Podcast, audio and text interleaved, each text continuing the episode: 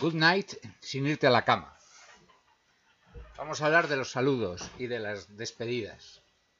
Te han dicho en el colegio que good morning se dicen por la mañana, que good afternoon se dice a media mañana, que good evening se dice ya a partir de las 7 y que cuando te vas a la cama se dice good night. Bueno, vamos a ver. Aquí es que están mezcladas unas cuantas cosas. Los ingleses se levantan a las 7, a las 8 más o menos como nosotros y dicen good morning. Pero a las 12 comen. Su división del día no es igual que la nuestra.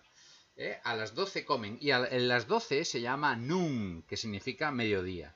De forma que a partir de las 12 empiezan a decir afternoon, o sea, después del mediodía. Y a las 7 cenan. Y cuando cenan, crean una nueva división del día porque luego se van a ir a la cama hasta las 11 o las 12. Así que tienen dos tardes, una que es en el afternoon y otra que es después de cenar, que es la evening. Evening ya viene a ser vispereando, porque eve significa víspera.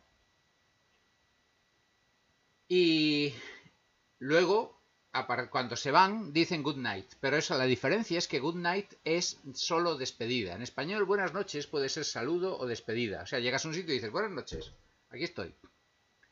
Y te vas y dices buenas noches, adiós, buenas noches. Pero en inglés good night solo es despedida. O sea que no es que tengas good night cuando te vas a la cama, dices good night cuando te vas. Y cuando llegas no dices good night, aunque sea noche cerrada. Así que si llegas a un sitio a la una de la madrugada todavía dices good evening. Y cuando te vas dices good night.